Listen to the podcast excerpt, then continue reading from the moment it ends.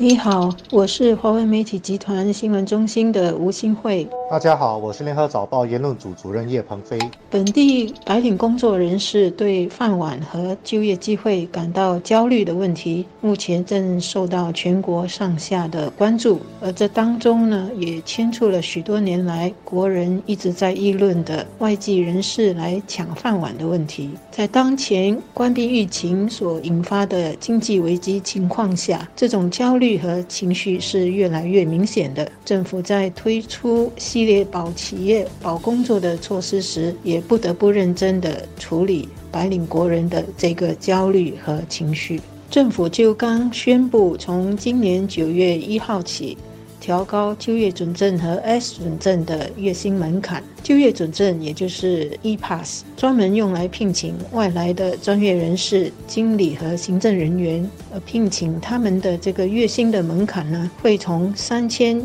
九百块上调到四千五百块。其中，金融业的就业准证门槛到十二月一号的时候，还要再调高到五千元。S 准证是用来聘请外来的技术人员，聘请他们的月薪门槛呢，也会从今年十月一号起，从两千四百块钱上调到两千五百块，外劳税和配额就不变。而聘请四十岁以上的外籍雇员的话，他们的月薪门槛是会比入门级别，也就是刚刚就业时的薪金呢，会多一倍。这些新措施的目的非常清楚，就是要确保本地员工，特别是专业经理等白领员工，不会面对外籍员工的不公平竞争。外来人才抢本地人的饭碗，在今年的大选是主要的课题。加上官兵疫情导致企业大量裁员，让本地员工的处境雪上加霜。虽然在理论上和数据上，都显示外籍员工能够增加本地的就业率，可是，一般新加坡人的感受却是相反，所以政府不得不采取果断的措施来处理这个问题。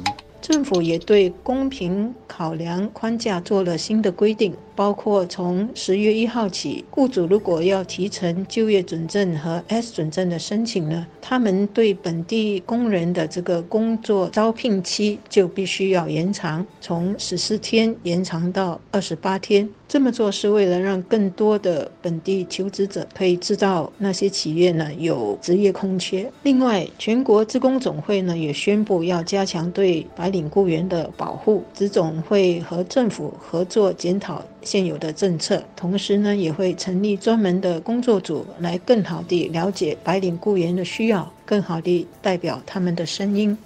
人力部的新措施相信会获得多数国人的支持，但这也凸显了一些有趣的现象：经济理论和经济现实是存在差距的。从经济理论来说，让市场自由决定价格是最有效率的办法。政府规定和提高聘请外籍员工的起薪，其实是在干预市场的自由运作。同时，用发放准证来控制外籍员工人数的做法，也是一种保护主义。所以。很多听起来很动人的理论，比如自由市场、效率最大化，在现实里其实就没有那么美丽了。经济学唯一的真理就是机会成本，什么事情都有成本，有些是明显的，有些却是潜在的。企业利用外籍员工降低成本，取得利益的最大化，它的潜在成本就是本地员工得面对不公平的竞争。如果真的是根据这些自由市场的理论来做，反对保护主义，本地白领的失业率怕就。会一路上升。经济并不是孤立存在的领域，经济上的机会成本有时会会表现在社会或者政治的领域。企业的利益最大化，付出成本的可能就是无法公平竞争的本地白领，又或者是执政党。因为这些白领的不满又会表现在投票方式上面。所以，如果放任经济自由发展，在任何社会都会制造出一堆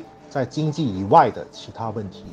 在保护新加坡工人。壮大以新加坡人为核心的劳动队伍时，我们自己也需要保持正确的心态。一个呢是避免过度的保护而变成过度的排外。我们不能把门大开，毫无节制的聘请外来人员，但是也不能不管三七二十一里就把门紧紧地关起来，没有让外面的新鲜空气进来。新加坡这个小国家呢，不可能是什么本领、什么技能都有的。新加坡下来在积极发展智慧城市、环保城市和数码经济时，无论是过度渡期或者是中长期来看，还一定是需要有外来人员来补足整个发展的需要。何况呢，我们的人口是。正在急速的老龄化，多少是需要引进一些我们所稀缺的专业和技术人员，以及能够为新加坡开拓新机会的外资企业。另外一个要保持的正确心态，是我们本身对工作和提升技能的饥渴感和进取心。否则，光有各种保护措施、各种培训机会，但是我们对工作却百般挑剔，也缺乏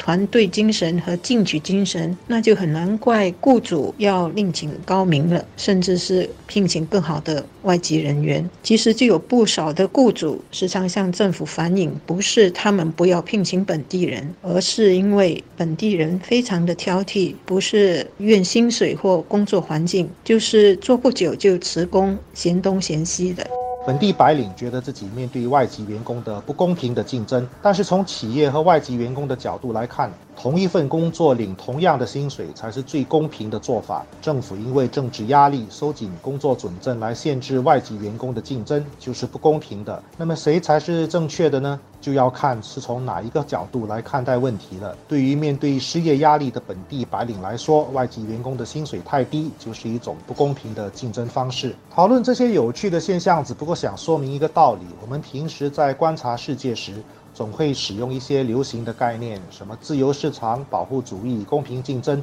而没有去仔细的思考这些背后所代表的意义，就凭着这些概念去判断事情的对错。在外来人才抢本地人饭碗的课题上，我们就会发现事实其实并没有那么的简单。所以未来在看新闻的时候，可能还必须多一些思考才行。